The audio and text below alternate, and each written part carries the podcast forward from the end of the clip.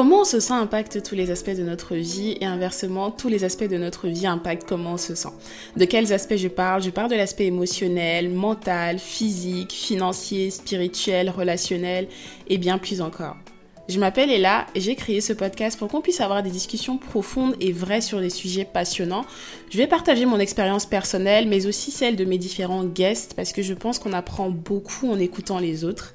Je veux que tu me vois comme une amie, je veux que tu me vois comme une sœur, comme une collègue, comme une partenaire d'affaires. Je veux que tu me vois comme celle que tu veux que je sois pour toi.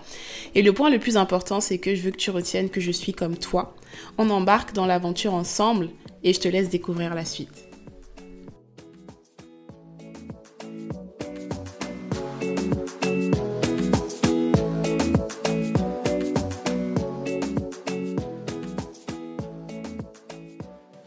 Je suis vraiment contente aujourd'hui. Je suis, j'ai beaucoup d'énergie.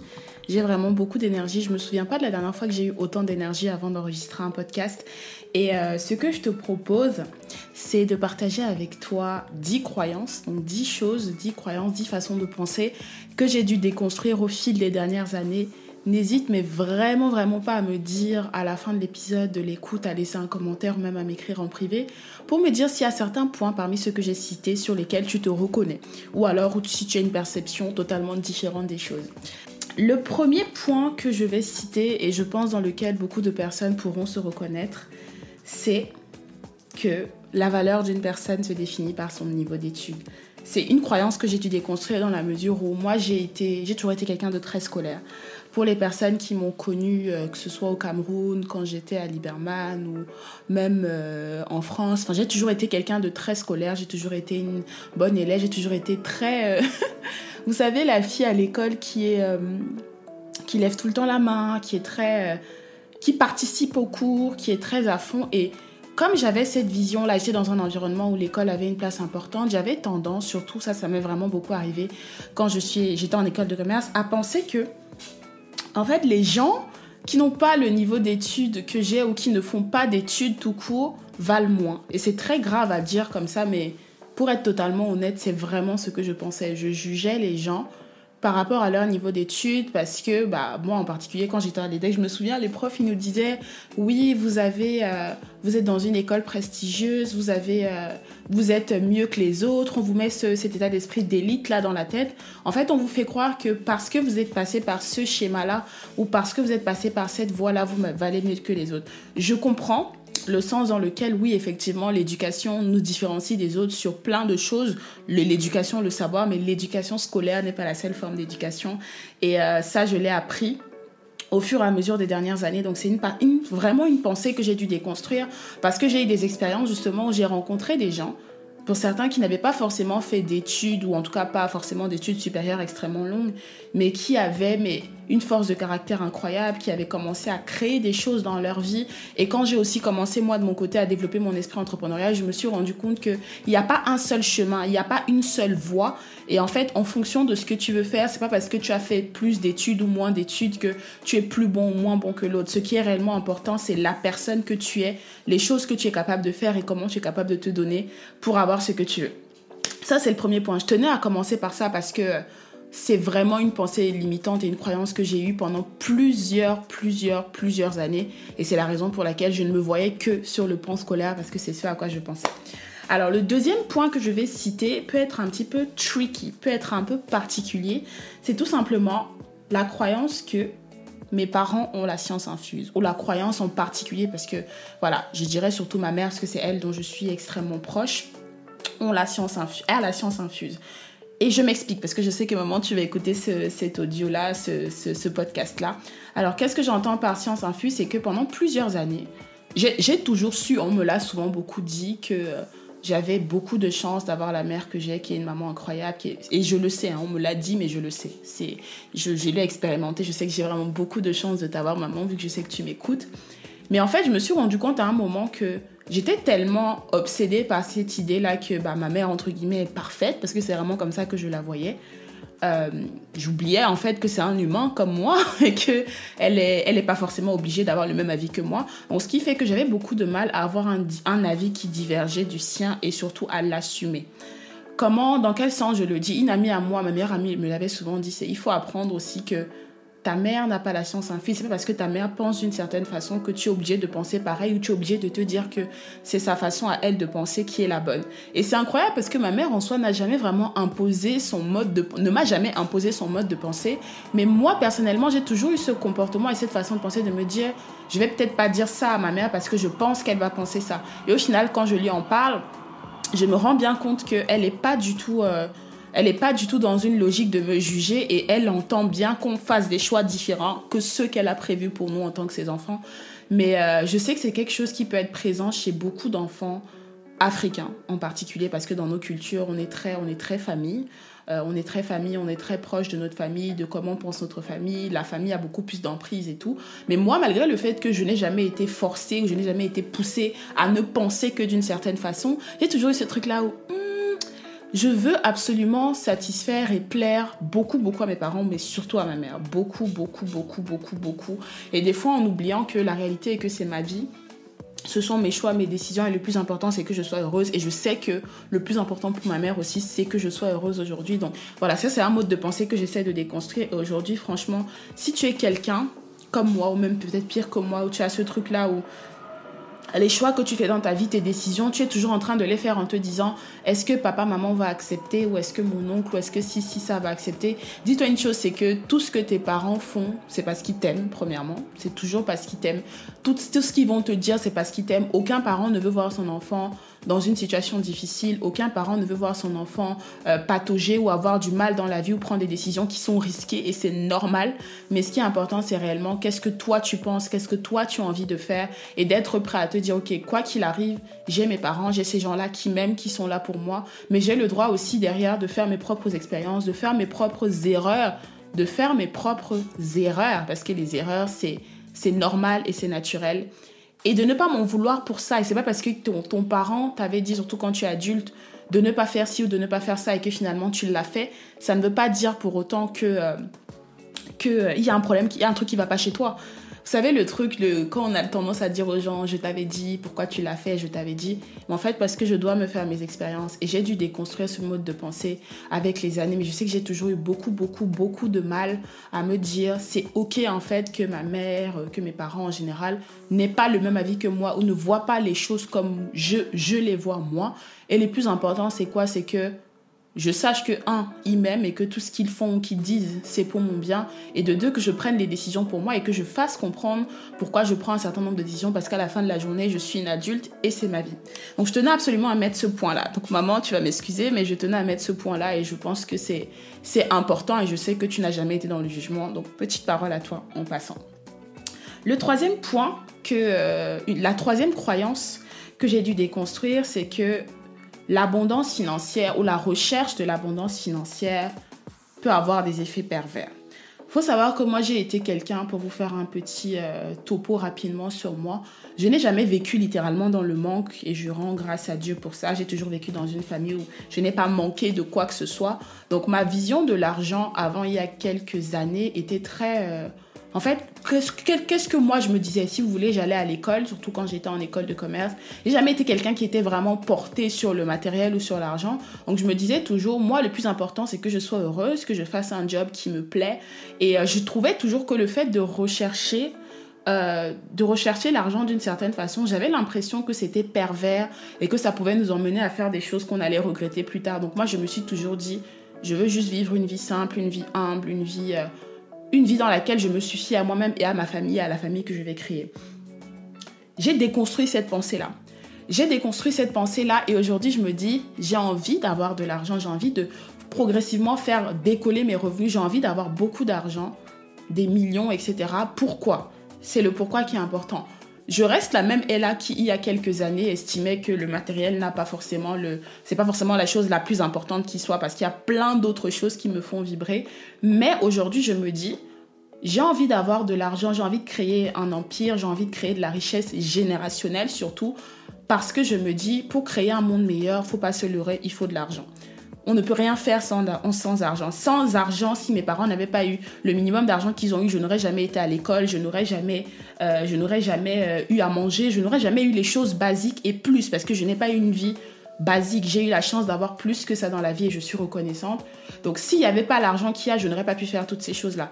Tout aujourd'hui dans le monde dans lequel on vit coûte de l'argent. Pour sortir, ça coûte de l'argent. Pour avoir un logement, ça coûte de l'argent. Pour avoir tout ce que tu veux dans la vie, ça coûte de l'argent. Donc on a le droit de se leurrer ou de penser comme on pense.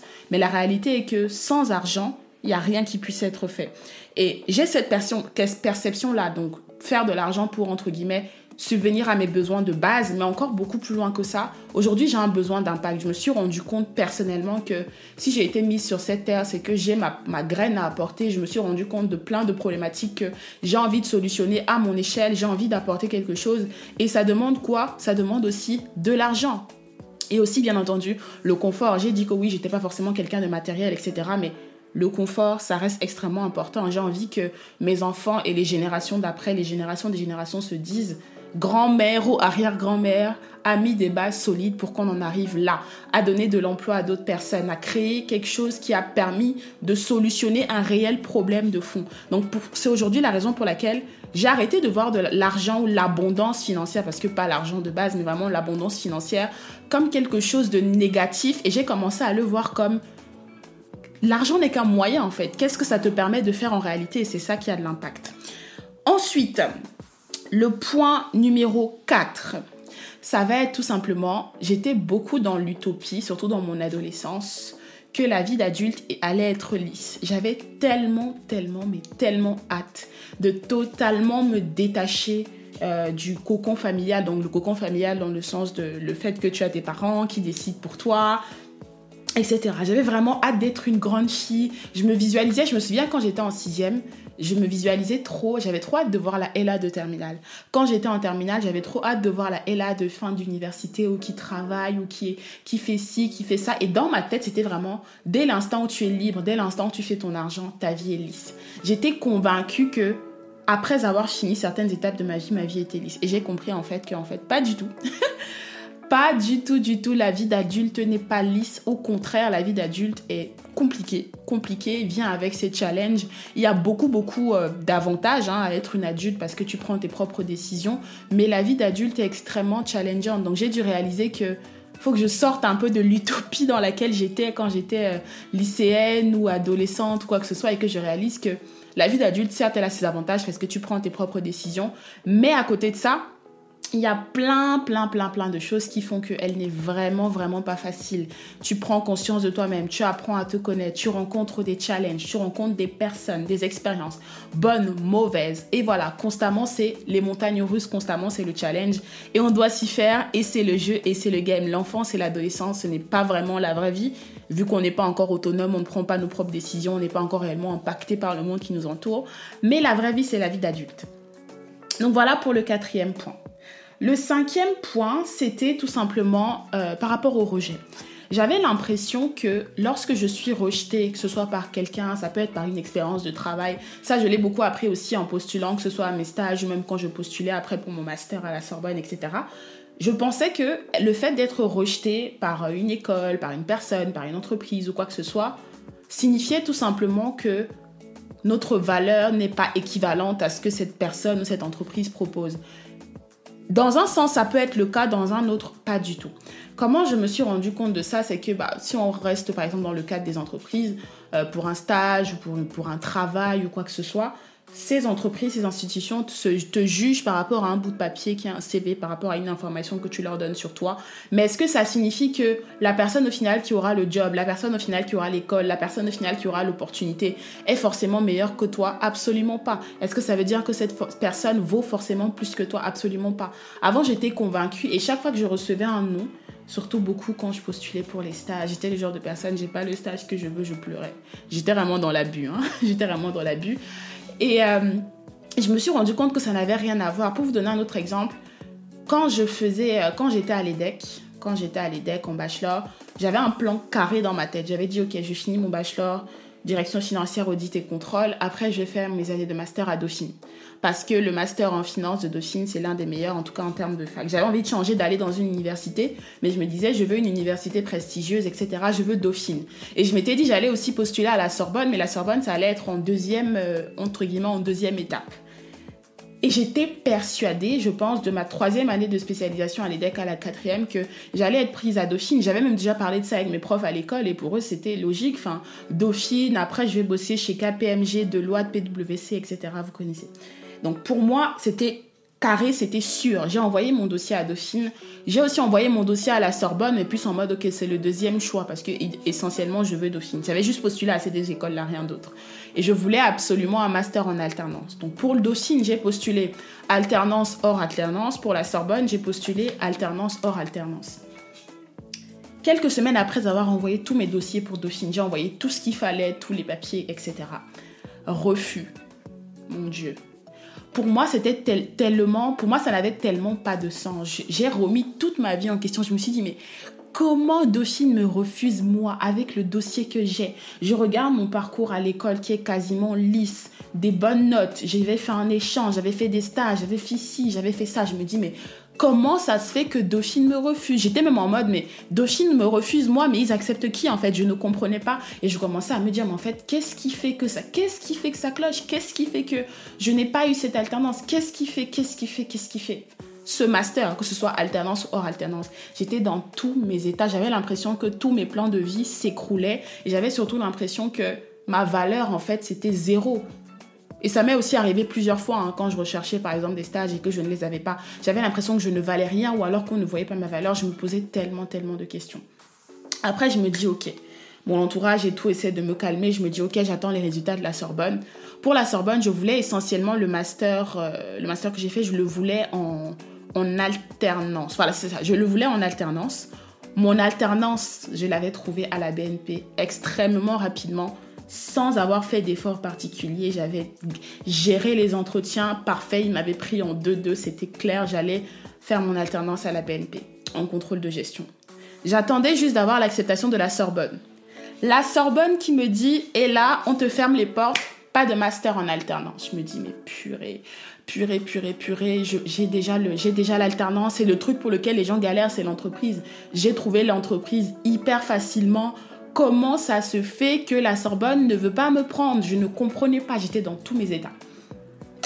Et je me suis dit, j'ai dû faire un choix. Est-ce que je garde mon alternance du coup à, la Sorbonne, enfin à la Sorbonne, à la BNP, et à côté de ça, je prends euh, un master dans une autre université, genre Nanterre, mais c'était pas mon, pas mon premier choix parce que je voulais vraiment des universités où ça, ça a plutôt, enfin il y a une certaine renommée, une certaine excellence académique, etc. Et je me suis dit, et c'était encore ma phase très, très scolaire, très, oui, en fonction de l'école dans laquelle tu vas, ça te définit, etc.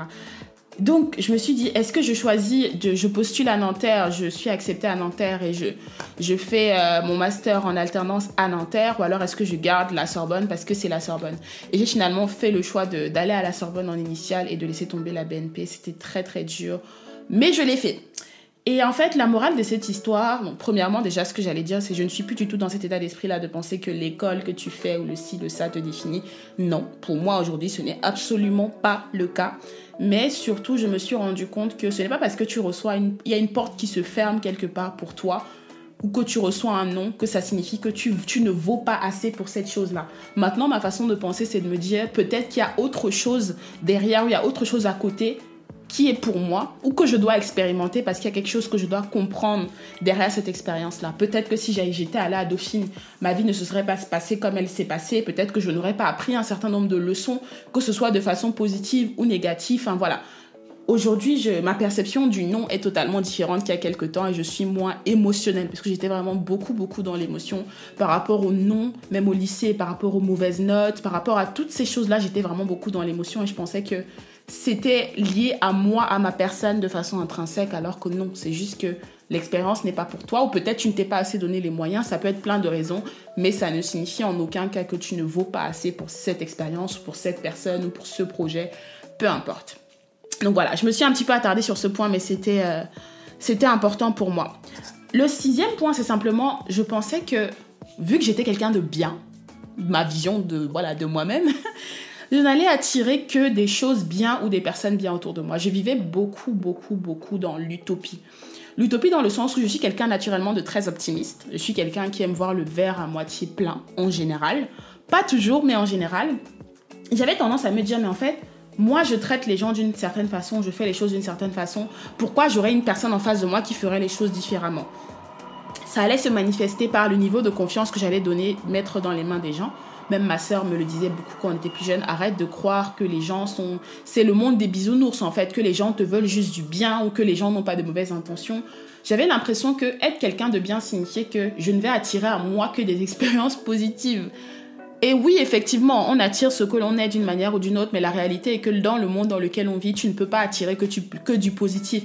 Pas parce que forcément tu émets du positif ou que tu es gentil, bienveillant ou je ne sais quoi avec les gens autour de toi, que forcément tout ce qui viendra à toi ne sera que positif. Et j'ai commencé à apprendre en grandissant que il faut savoir aussi être lucide dans certaines situations et ne pas juste se laisser leurrer par oh, je suis quelqu'un de bien, donc forcément, j'aurai les bonnes personnes autour de moi, les bonnes opportunités, les bons ci, les bons ça. Et c'était ça, vraiment, la vie serait trop facile, donc malheureusement, ce n'est pas le cas. Donc voilà pour ce point-là. Le septième point, euh, la septième pensée que j'ai dû déconstruire, c'est que je n'avais pas le droit de changer d'avis. Et je vais vous expliquer dans quel sens. Je pensais que le fait de changer d'avis ou bien de me dire qu'à un moment de ma vie, je pense ça ou je crois à ça et demain, je ne pense plus ça ou j'ai totalement changé ma vision, c'était me montrer euh, pas aligné avec moi-même. J'ai lu un livre récemment qui s'appelle euh, Influence et manipulation, je crois c'est de Robert Cialdini, un truc comme ça. en fait, le livre t'explique un petit peu comment, bah, comment les gens utilisent des techniques de manipulation pour arriver à t'influencer.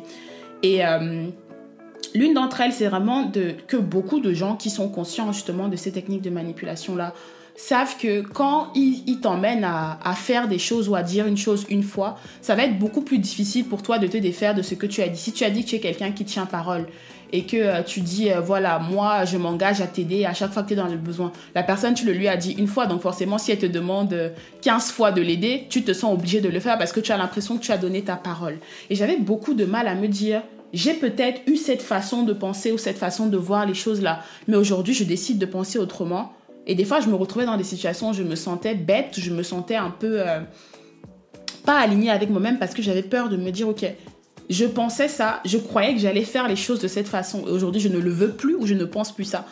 Donc euh, voilà, la peur de ne pas être aligné avec soi-même. Pour moi, c'était si j'ai dit quelque chose, je dois le faire exactement comme ça et sur la durée, je ne dois jamais changer.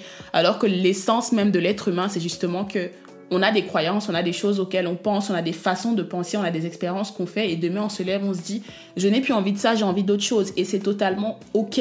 Et en grandissant, j'ai appris, surtout cette dernière année en particulier, j'ai le droit de changer, j'ai le droit de ne plus avoir envie, j'ai le droit d'avoir envie de pivoter, j'ai le droit de, me rendre compte que ce que je pensais vouloir, ce n'est plus ce que je veux aujourd'hui et ça ne fait pas de moi quelqu'un qui, euh, quelqu'un qui est perdu ou quelqu'un qui ne sait pas ce qu'il veut, ça fait de moi quelqu'un qui sait se réajuster.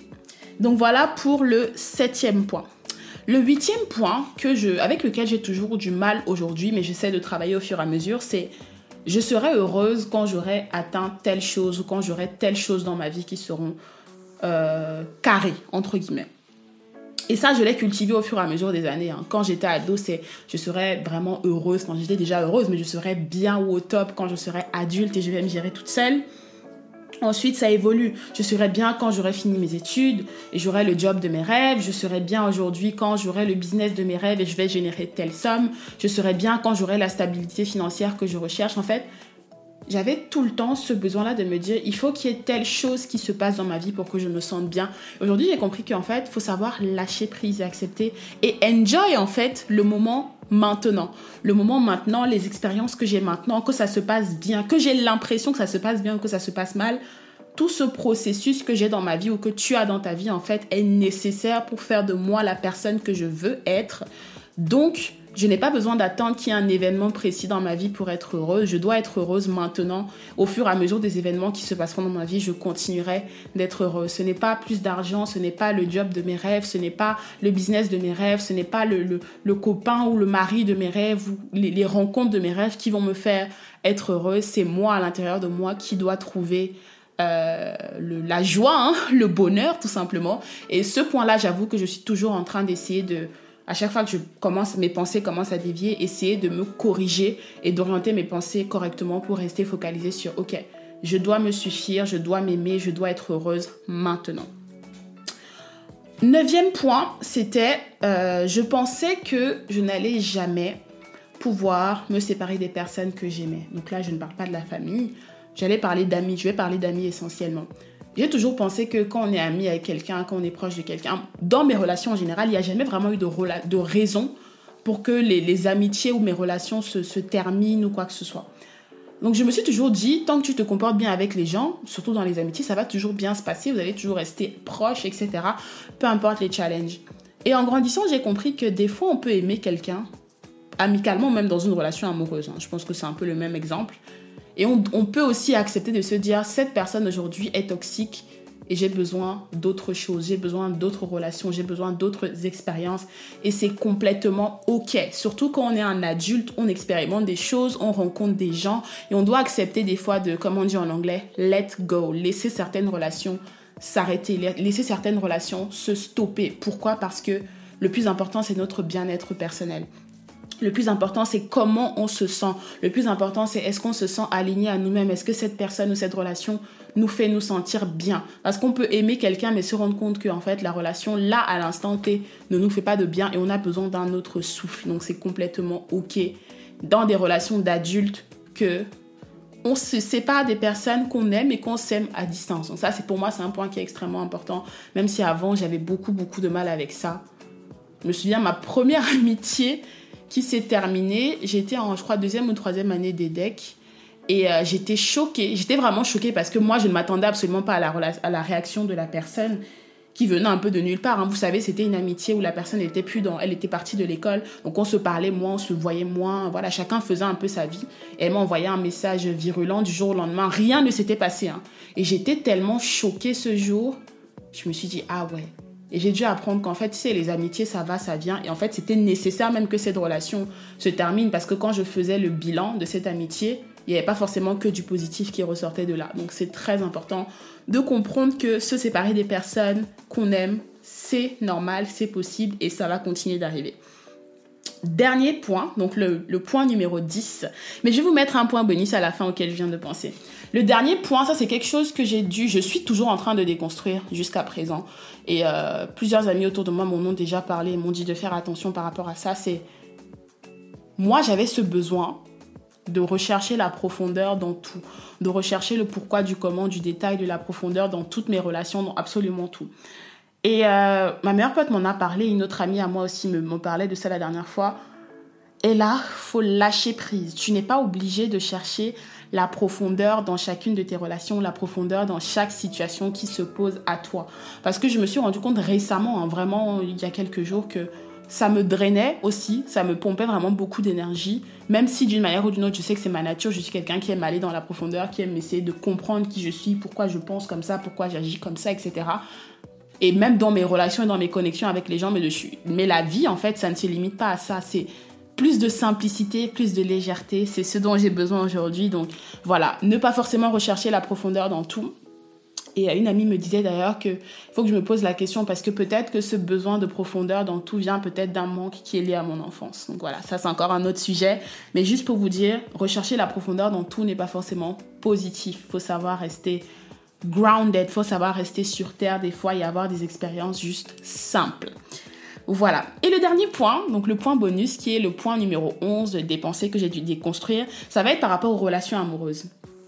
Et c'est tout simplement que je ne suis pas obligée de rechercher une... Euh, je vais employer le mot closure, mais je ne sais pas c'est quoi le mot en français, mais je n'ai pas forcément besoin d'avoir un mot de la fin, entre guillemets, pour qu'une relation amoureuse se termine. Je m'explique.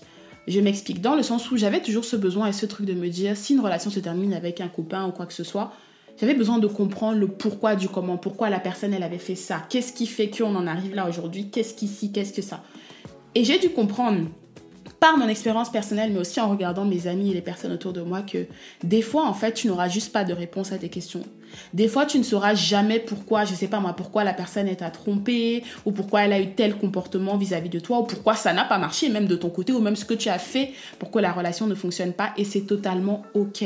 J'avais trop ce besoin de rechercher le pourquoi, d'essayer de comprendre, mais explique-moi, mais dis-moi, qu'est-ce qui fait que, pourquoi tu ne me parles pas, etc. Mais en fait, le silence, en réalité, c'est déjà une réponse. On n'a pas besoin à chaque fois d'essayer de comprendre le pourquoi du comment, du pourquoi du comment. Et des fois, des relations vont se terminer, on n'aura juste aucune réponse.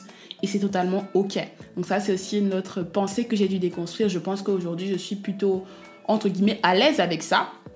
Et euh, je pense que ça vaut aussi pour les relations amicales. Hein. Des fois, tu as des relations qui vont se terminer de façon très brutale et tu dois juste accepter que c'est ce qui est, et puis c'est tout, et tu dois avancer et euh, essayer de penser tes blessures et évoluer de cette façon-là.